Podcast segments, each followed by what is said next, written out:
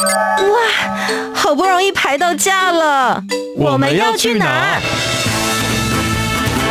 告别走马看花的旅程，出门不该只有吃吃喝喝。景点、文化、庆典、故事，旅游达人涂杰带你深游台湾，探索节庆文化。深旅 Follow me。你要去哪里？欢迎来到深旅，Follow me，我是旅游达人涂杰，带你深游台湾，探索节庆文化。今天来到节目当中呢，请大家要注意一下你的音量控制，现在可以把它调到一个比较适中的位置，因为之前呢，我们邀请这位旅游达人来的时候，应该是一个大爆音的状态。欢迎艾瑞克，Hello，大家好，我是旅游达人艾瑞克，今天要去哪里呢？耶耶！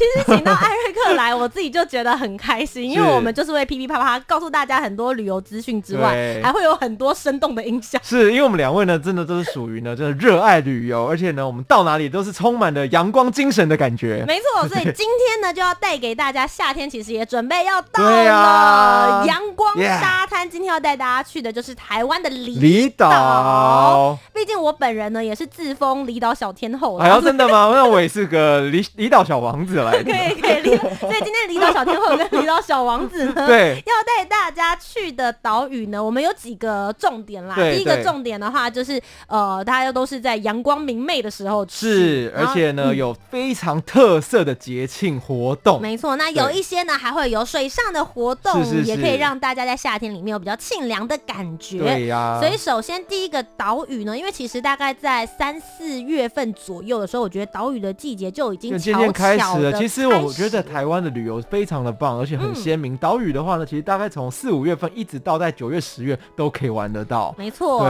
那今天呢，在四月份，我们就要来跟大家推荐第一个，我个人非常非常喜欢。它也许不是这么适合玩水，可是其实它有很多的这个自然景观，然后也有很棒的历史文化，还有很多人文的部分。没错，这个地方是马祖。当当当当。我觉得啦，如果全台湾的离岛要排名的话，我我。的心中首选第一名是绿岛，第二名就是马祖。哦，真的，因为其实老实说，以前啊，我真的都没有去过这些离岛。嗯、我也是趁着这一两年呢，把台湾的离岛走了一遍。那其实马祖呢，我有一年就连续去了两次哦。前几年的时候，真的真的，因为呢，我那时候没去过，去了马祖之后，我真的相信图杰刚刚说的，他绝对是排得上台湾离岛前三名。嗯，因为它的特色很鲜明，真的跟其他离岛完全不一样，而且有让我真的就觉得不是在台湾的感觉。因为其实，在去马祖的时候，我觉得也有几点啦。第一个就是它交通真的很方便，因为我是我们在北台湾，那就算在南台湾，其实大家也是有飞机可以直接飞到南竿或者是北竿机场的。对，那他们除了飞机之外，在各个岛屿之间的话，也会有船只的部分。对，那像比如说南北竿之间坐船只要十五分钟就可以到，其实是很方便。你就是如果说你在南竿，你想去北竿一日游也可以啊。对啊，所以其实它在规划交通上面其实是相对的方便的。那我想问，南干跟北干你会比较喜欢哪一个？其实老实说啊，我都很蛮喜欢的，因为其实南北干的感觉又有一点点不一样。南干呢，它已经稍微的比较商业一点点，但是呢，当然比起像台北来讲，那也真的是很不商业的地方了。那北干呢？多了一点点那种好像有一种自然绝景的一个地方，尤其是北干有非常有名的青碧村。嗯、那我们就不如从北干开始聊起好了，好因为其实我第一次去南呃就是这个马祖的时候呢，我就是从北干进南干出，嗯、所以我第一站我就是来到了北干。那第一站北干想到北干最有名的就是青碧村，是对。其实我们大家呢常常听到的是闽南文化、闽南建筑嘛，是。可是在这个马祖这个地方呢，它是闽东建筑，所以跟我们一般想象中那种传统式的建筑完全不一样，它是石头砌成的，嗯、所以如果你来到这个秦壁村的时候，你就会看到它是仿佛像地中海，很多人都说它像是什么小希腊、对小地中海啊，它这种石头沿着海岸线而建的山城。然后你这样看过去，搭配那种蔚蓝的海景，哇，真的非常非常迷人呢，很漂亮，在台湾看不到的景色。对，那除了在那边大家可以拍出很漂亮的照片之外，我觉得秦壁村也蛮推荐大家可以在那边坐下来吃东西，不会是喝咖啡，吃他们当地有一间店有个披萨，我觉得对，没错。然后再来就是我跟艾瑞克魂牵梦萦，对，我们一起说 老酒面线。我跟你说，我现在就是如果回到就是马祖去的时候，咦。定真的，我必须说这一碗老酒面线真是酒不醉人人自醉，因为我平常不喝酒哦。嗯我其实对酒真的不是说我们多爱喝哦，我对不不我不爱喝酒的哦。但是呢，我真的为了那一碗老酒面线，我每次碰到朋友就很想推荐给他。当然，我觉得这是他除了他的他的呃当地的一个特色的美食以外，当然他的周边的这个环境，那个享用美食的环境是太迷人了。因为它其实就是有一点类似像那种家里的小阳台打出去对的感觉，开放式的，然后你坐在那个石头的山城上面，然后你这样面对的是一整片很多层次的海的颜色，很美，而且那个马祖天气好的时候是那种风和日丽的感觉，嗯很棒哎。那老酒面线到底是什么？其实这个是他们一个传统的美食，因为老老酒嘛，马祖产老酒嘛，那他们也产面线，所以这一碗老酒面线，其实当地人很多像坐月子啊，或是想要呃滋补身体的时候，他们就会吃，里面打上一颗麻油蛋。哦是先去煎炸过的麻油蛋，我现在一直流口水，我的天哪！他们那一颗蛋，其实当地人跟我们讲，如果他们真的要拿来卖的话，他们一颗会卖五十块。对，因为里面用了很大量的这个麻老酒跟麻油下去煎去炸，他们说叫做去煨，对，去煨，所以吸饱了那个麻油的香气跟汤汁，然后呢放在那碗面线上面，它会加上这个大量的老酒，所以它层次很分明，有麻油的香，嗯然后有面线的那种清爽的味道，然后还有当然是很浓郁，可是不会让你觉得很腻的那种酒的味道，嗯很好吃哎、真的很好吃。其实，在马祖这边，很多人会去吃老酒面线，可是不一定可以吃得到那一颗蛋。对对因为那颗蛋现在有在卖的人家已经非常非常少了。对这边也可以提醒一下大家，就我觉得这一家店的老板啊，蛮有个性的。我不知道你、你去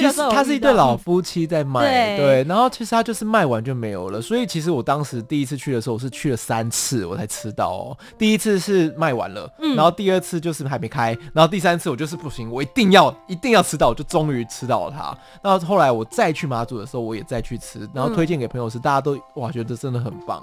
因为我那时候去的时候，第一我也是去了，我去了两嗯次。我第一次去的时候，刚好是他中午准备要休息了，这样子，但是就是差一点点时间，那对一点点可能一两分钟。然后你说老板拜托我特别跑到这边来，我就是想要吃一碗面线。他说。没有哦，我中午要睡午觉，所以没办法，不卖就是不卖。可是他才，他那时候还在煮给上一个客人，哦但他的意思就是说，他就是那个整点过，他就是不接单，就是不接单。对对，我说拜托，碗，我想说女生塞那一下会不会有用？这样？没有，没有用。对，完全没有用，就是，然后他就他是直接说，我等一下要睡觉，他就真的煮完那一碗面之后就进去，然后我就想说，好，我等一下一定要，就是隔天我就再来吃，我隔天就早一点来，然后大概也是提前半个小时，然后我就吃一吃吃一吃之后呢，然后老板也是很帅气，我要进去睡觉了，你那个碗吃完就帮我放到水槽里，超有个性，所以大家一定要在他就是讲的那个营业时间里面去，是是是，但是因为我觉得离岛里面的人对，没有营业时间对他们其实呢就是参考用，嗯，对，不管是哪一家店，所有的离岛的这些营业时间都是参考用。对，你可能去的时候他就临时收了，或是他哎、诶没开，怎么突然有开？就是他就是随着他的心情所改变。今天讲了三个三个地方对都都是这样，对，没错对，而且呢，其实我跟大家讲，其实马祖不用太担心，因为其实像北干它很小。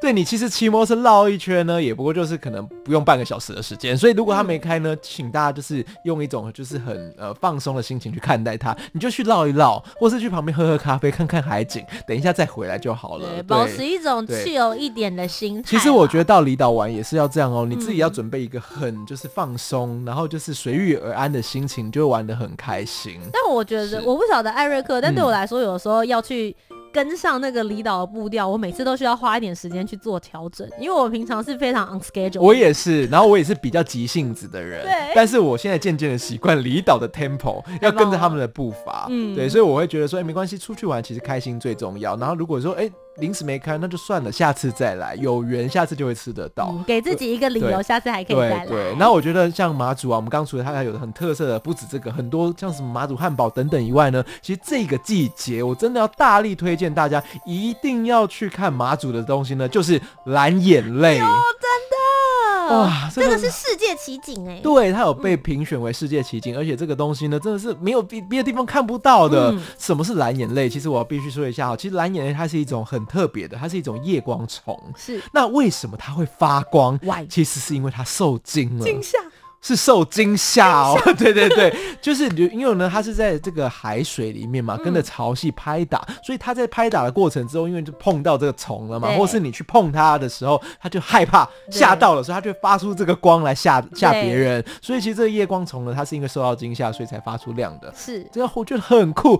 你知道我那时候第呃第一次去的时候，就是在大概四五月的时候去马祖，刚、嗯、好是这个就是呃那个海蓝眼泪呃刚开始的时候，嗯，我第一天就在。北干的时候，你知道可以上那个社群啊，他们就会有那种追蓝眼泪的达人，有。他会告诉你说今天几点几分在哪一个地方会有蓝眼泪出没，嗯、然后你真的就会去那边找哦，然后你就到那边开始看，但有时候就是可遇不可求，可是真的我去就看到了。它真的就是在这个沙滩，然后你就可以踩的沙滩，嗯、你踩的时候呢，就好像踏着星空一样，哦、是在水里面的星空。嗯、那一踏，然后一踩，这样子呢，那个水就会跟着那种蓝色青光点点这样子发出光芒，好美，好美哦，好梦幻的一个感觉。我第一次去看到蓝眼泪的时候，也是跟艾瑞克一样，你就会觉得说，天哪，银河是倒在那个海里面的感觉，而且他们在拍打在旁边的沿岸的时候，你就会看到旁边沿岸的石头全部都闪闪发光，全部都是微微的蓝光。这边可以给大家一个小 pebble，就是他们白天时间为什么会知道哪里有蓝眼泪？你可以去看它上面有那个红潮，因为其实蓝眼泪在白天的时候，它就是所谓的优氧化比较严重的那些地方的话，它们就会有那个红色的藻类会浮在上面。对所以如果你在白天有看到红红的藻类在这边聚集的话，表示晚上它们就会变成蓝眼泪的样子。是没错。嗯、那如果大家觉得说不行，我去到一定要看到有一个地方。你绝对看得到，保证看得到。我们在这个南干的北海隧道。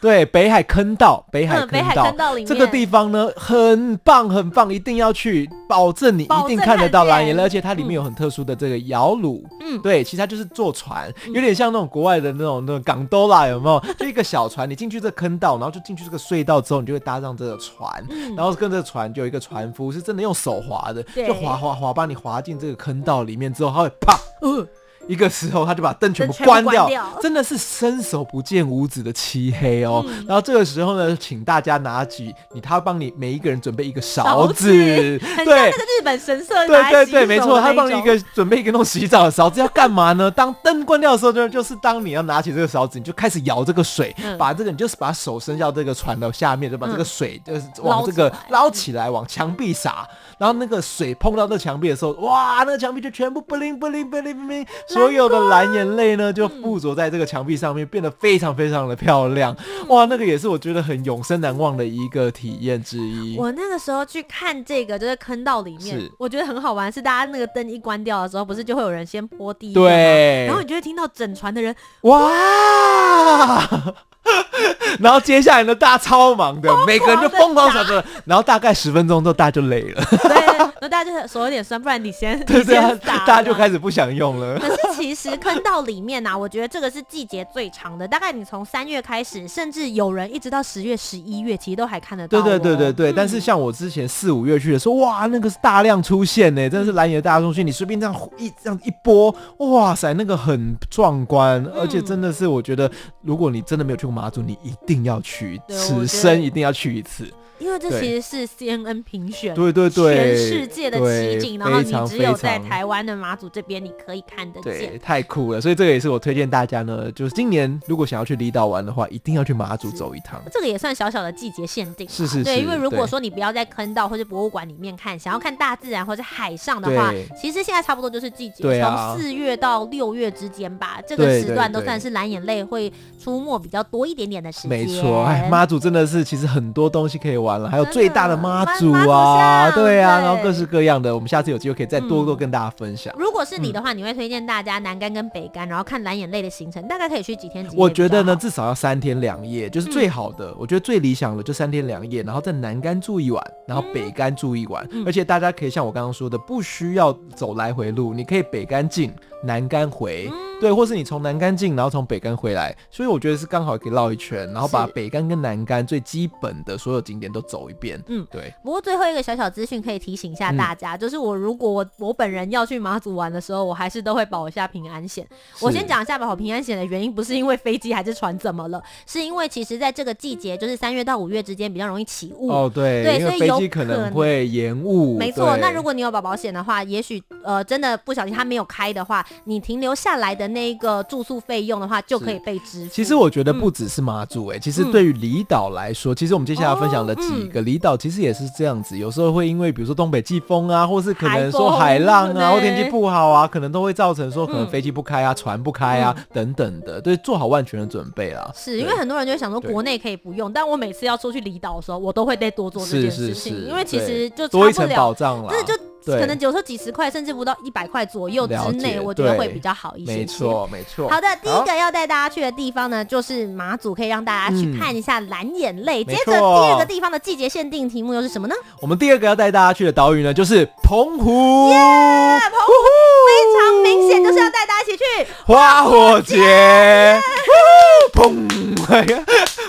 我跟你说，身为一个旅游达人，我真的是非常非常的就是觉得不好意思，因为其实花火节我也是去年的时候才去，真的哦，我已经去过两次了。其实前辈对海上花火节也是非常非常推荐给大家的，因为呢。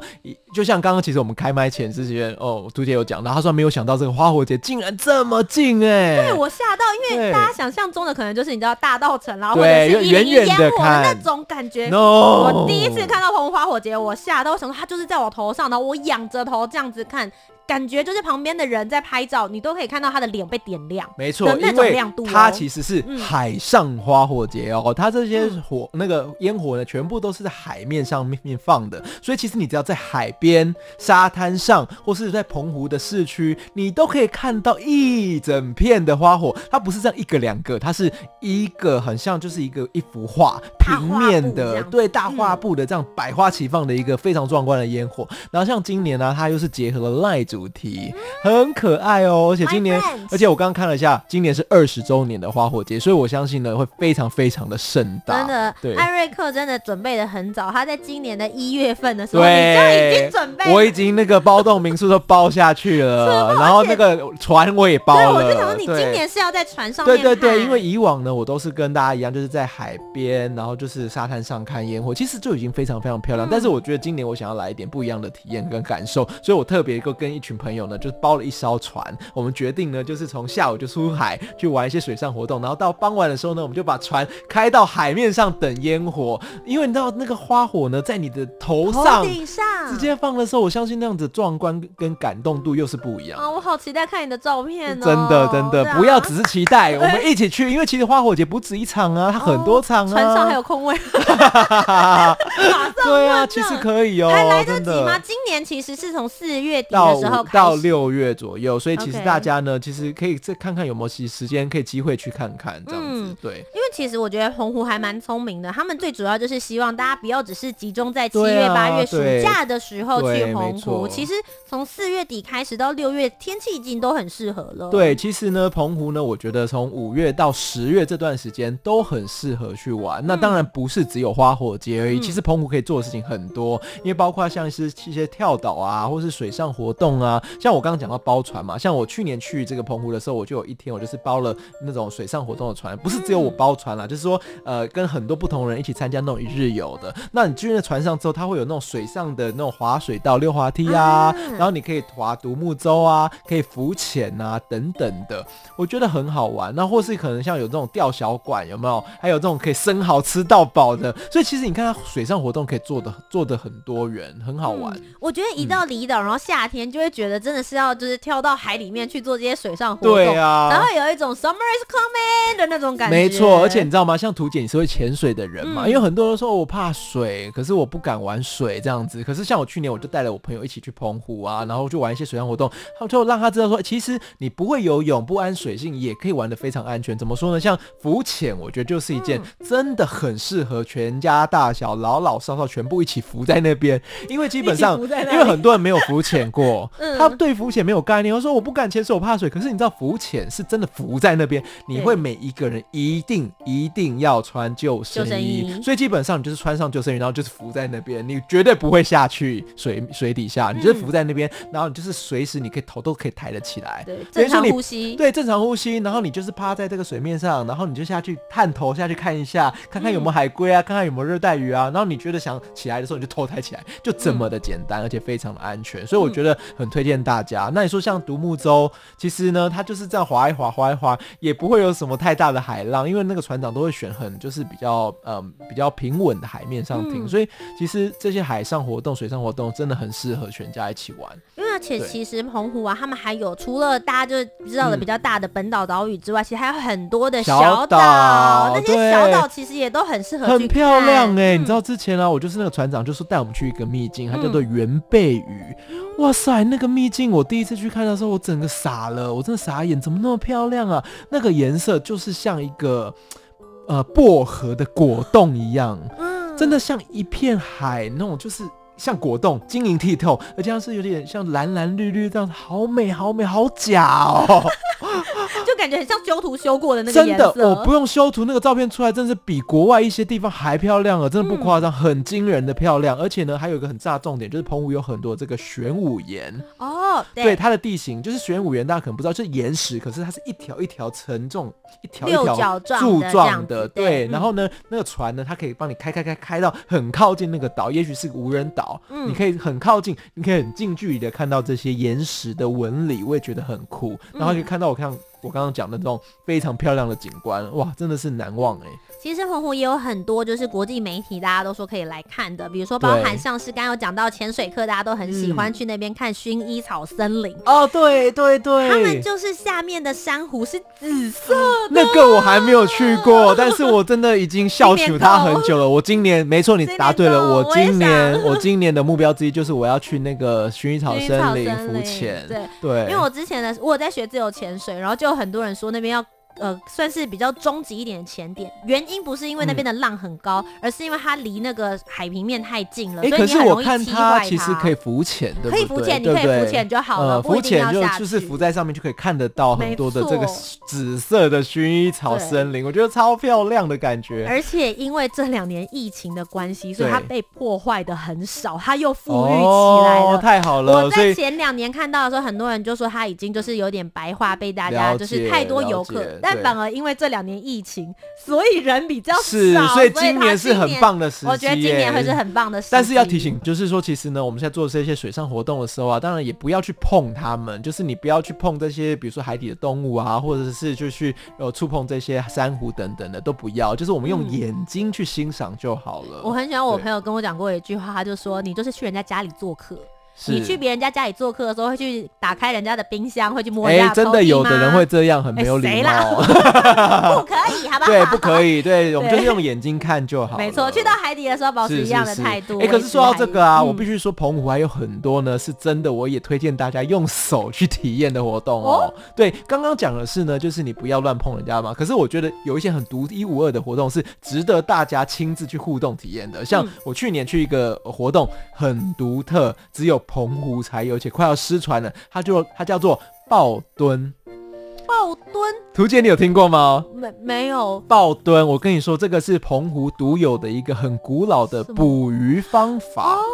对，所谓的吨，嗯、也就是石墩，所以要什么样叫做抱石头、抱吨呢？因为其实呢，在澎湖呢，因为他们都是靠渔业嘛，他们就是靠捕鱼为生，所以他们有很多这种老祖先流传下来、传承下来的方式。以前哪有什么很厉害的钓具啊，什么网子都没有，嗯、要什么样用最天然。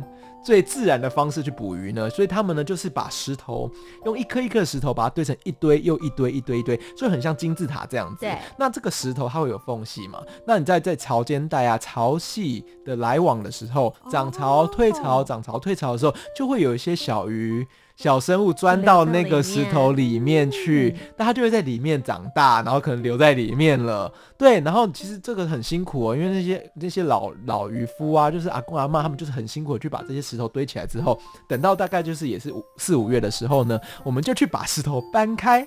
但是你要先在外面围一个网子，嗯然后大家一起同心协力，然后分工合作，把这些石头一个一个搬开的时候，那些鱼就会游出来。这时候呢，你再用网子把它们一网打尽，大丰收。对，你就可以捕得到那个一个吨一个吨里面的这一些呃海洋生物，比如说里面有石斑鱼啊，小小的石斑鱼啊，然后也有海胆呐、啊，然后还有像是这个海参啊。一些这些很很特别的生物，然后就觉得很酷。这个好好玩哦，很好玩。是体验活动吗？是可以报名的，嗯、因为像我去年就是自己去报名这样的活动，那大概就是两三个小时的过程，那你就可以选择不同的蹲，那一个蹲一个蹲这样子，需要大概十几个人一起围。那有的人是围网子，嗯、有的人负责搬石头，有的人负责抓鱼、嗯、这样子，然后最后呢，还可以吃现煮的石斑鱼料理。是你刚刚捞起来的，是不是？对对对，哇塞，这个好好玩哦，很好玩，而且我觉得，因为像我们都市小孩，怎么可能会有这样子的体验？从来没有体验过这些事。对啊，所以我觉得是很值得大家去，就是去体验一下，很棒的活动。嗯、其实我觉得像在这边有蛮多类似像这样子的渔业活动，大家都可以看。比如说大家常常去拍照的双星石户，其实也是哦，对啊，对啊，对其实是的。所以我觉得澎湖呢，能玩、能看、能体验的事情还不少。嗯，那在这边澎湖，你有推荐大家可以吃些什么样子的食物比较特色吗？一定要吃海鲜嘛，对，对啊，因为像我自己是超喜欢吃海鲜的人，那所以像你知道，像澎湖它有那种就是海上平台的鹅啊，吃到饱哦。海上平台就是你要先坐一台船，嗯哼，然后坐坐坐坐坐到海中央，它在海中央呢就打造了一个超大的海上平台，对，那个海上平台就是海上的一个浮板，很大的浮板，上面就有座位。然后有新鲜的一颗一颗一颗一颗。等下，你不是说它是浮板吗？是很大的浮板，超大的海上平台，上面还可以放那些、啊、可以可以坐三四十个人的的座位哦。可以在上面办婚礼了，是不是？还可以唱卡拉 OK，真的真的还可以唱卡拉 OK。它就是一种海上皇宫的概念了。它就是 它就是、就是、对。然后呢，它在那边就是会有这种一一大堆满山满谷一一堆的鹅啊，随、嗯、便你夹。你就夹去烤，现烤，然后现剖、哦，就还没剖开的那种新鲜的壳哦、嗯。那种壳是最好吃，因为就是看它对对对，里面所有的精华都在里面。哦，哦，哦，真的是很好吃。他刚刚那个哦，哦，出自真心，有没有？哦，发自内心的美味，这样子。这个听起来真的还蛮厉害，很棒啊！然后还有那种就是海鲜烧烤，就如果你不想出海，嗯、其实，在澎湖有很多那种就是海鲜吃到饱、嗯，就是你可以有各式各样的海鲜，新鲜海鲜就可以串烧啊，然后烧烤这样子。嗯，对。哦、我有想到一个，就是仙人掌冰啊，对，仙人掌冰也是澎湖的特色。对，其实它是有点像火龙果，因为其实火龙果也是仙人掌的果实，对，它是类似那样，所以它是呃呈现那种红色，紫桃红色，紫红，对，跟你的头发的颜色有点像。对，就是这种感觉。然后，但吃起来的味道必须要说比想象中的还要再。我我很喜欢呢、欸，因为它带一点点微酸的味道。哦，有，对对，微微酸酸的味道，我个人蛮喜欢的。里面还有一些颗粒，这样。对对，因为我是一个很喜欢尝试各式各样的养生的冰品啊，或是这些东西。嗯、其实澎湖的小吃还蛮多，他们也很喜欢吃葱油饼，还有一个仙草冰也很有名。仙草冰，对啊，有一家仙草冰也很有名。哇，完蛋，我不知道。还有那个像邮局的那个葱油饼也是很多人推荐、哦，这个也蛮多人。对对，还有那种就是像是那种鸡蛋糕上面有那种海龟的造型的啊、嗯，等等的。其实澎湖能玩的蛮多的，而且澎湖的住宿也很不错啊。澎湖你自己的话，你会推荐大家去玩几天？哦，我觉得要。稍微多添一点、欸，哦，真的，因为我觉得澎湖其实看你想玩、嗯、玩多不多地方啊，因为它也有很多的岛屿嘛、嗯，那再加上你有很多行程，可能一去就是半天，所以我觉得可能大概四天三夜吧。我三天两三三天两夜也可以，但是我会觉得说，可能如果想要再玩的，就是更惬意一点、嗯、放松一点。我觉得四天三夜比较好。应该说，如果你比较贪心，你又想要玩陆上，又想要玩水上，就是我。对对对，对，拜托我们两个去的话，可能是一个礼拜。对，我们就很贪心啊。然后，如果因为有些，比如说你刚刚讲的，比如说南方四岛，你坐船也要好几个小时，嗯、一两个小时，然后你就不可能说一天就没有。对啊，你如果只去两天，啊，你一天出海，然后其他就。就只剩一天了，有点可惜。嗯，对，三天两夜到四天三夜，觉得是最好的选择。好的，那今天在节目的最后呢，艾瑞克还有没有什么要提醒大家？如果要出去离岛玩的话，需要做些什么样子的准备？哦，其实我觉得离岛呢，第二就是要做一个就是放松的心情是最重要。刚刚一直跟大家分享离岛呢，还有就是比如说刚刚保险也要买一下，因为可能就船班呐、啊，或是飞机有可能会被取消。嗯、再来就是我觉得可能就是呃在防晒啊，因为水上活动你要有、哦、要记得带这个泳衣泳裤啊，然后像是这种防晒的东西啊，嗯、还有就是防晒不能少，然后太阳眼镜等等都要记得要准备好这样子。然后最后因为我自己本身有在潜水，所以延伸一下刚刚艾瑞克说的防晒，希望大家。尽量用物理性防晒哦，对对对，因为不要破坏大自然嘛，不要破坏。尤其如果你要跳进海里面的话，是是是。对，希望大家可以穿。如果你真的很怕晒，就穿长袖长裤类的那种泳装。然后，如果在选择防晒乳液的时候，也可以选择海洋友善的。没错。好的，今天非常谢谢旅游达人艾瑞克来到节目当中，谢谢。谢谢。那么所有的朋友们，我们就下期节目再见喽，拜拜。拜拜。